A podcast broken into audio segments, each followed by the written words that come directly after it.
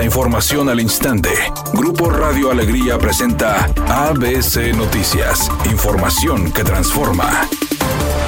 ¿Qué tal? Muy buenas tardes, esta es la información. Ante la saturación que se presenta en los penales de Nuevo León, Angélica Elizondo Riojas, directora general del organismo civil Renace ABP, indicó que se debe analizar las opciones que contribuyan a una solución. Indicó que la organización se está ayudando a quienes tienen delitos leves y los han cometido por primera vez, sea de escasos recursos y no puedan pagar una asesoría legal para buscar su libertad y reinserción social. ABC Noticias publicó recientemente que de acuerdo a la Secretaría de Seguridad Pública, de junio de 2022 a junio de este año, primer año como titular de Gerardo Palacios Pámanes, han ingresado a los penales al menos mil personas. La titular de la organización civil indicó que en 2022 apoyaron a 221 personas, a quienes dieron acompañamiento jurídico y apoyo psicológico. Según un análisis de ABC Noticias a cifras del Instituto Nacional de Estadística y Geografía, en el estado hay al menos una población penitenciaria de 4.017 personas sin sentencia, es decir, el 39% del total.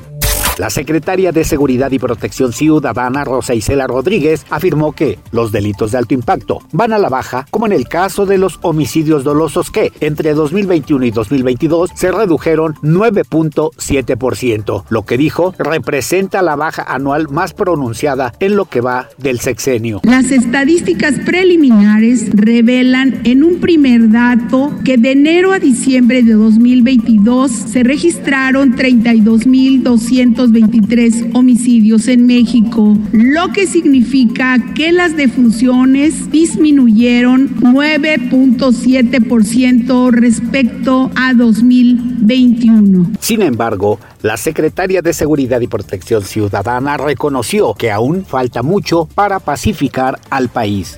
Editorial ABC con Eduardo Garza. Pues Colosio no se rajó, fue directo y a denunciar en la fiscalía actos de corrupción en la tesorería municipal. Ante la mínima sospecha va la denuncia, que se investigue y se castigue, así directo sin contemplaciones. Pues resulta que dos vivales de ingresos de Monterrey pedían moches por hacer descuentos en multas, pero esas multas que supuestamente descontaban ya estaban autorizadas por ley y solo le quitaban el dinero al ciudadano. Mano dura contra la corrupción, trátese de quien se trate. Ahora le toca a la fiscalía investigar. La denuncia y las pruebas ya están presentadas.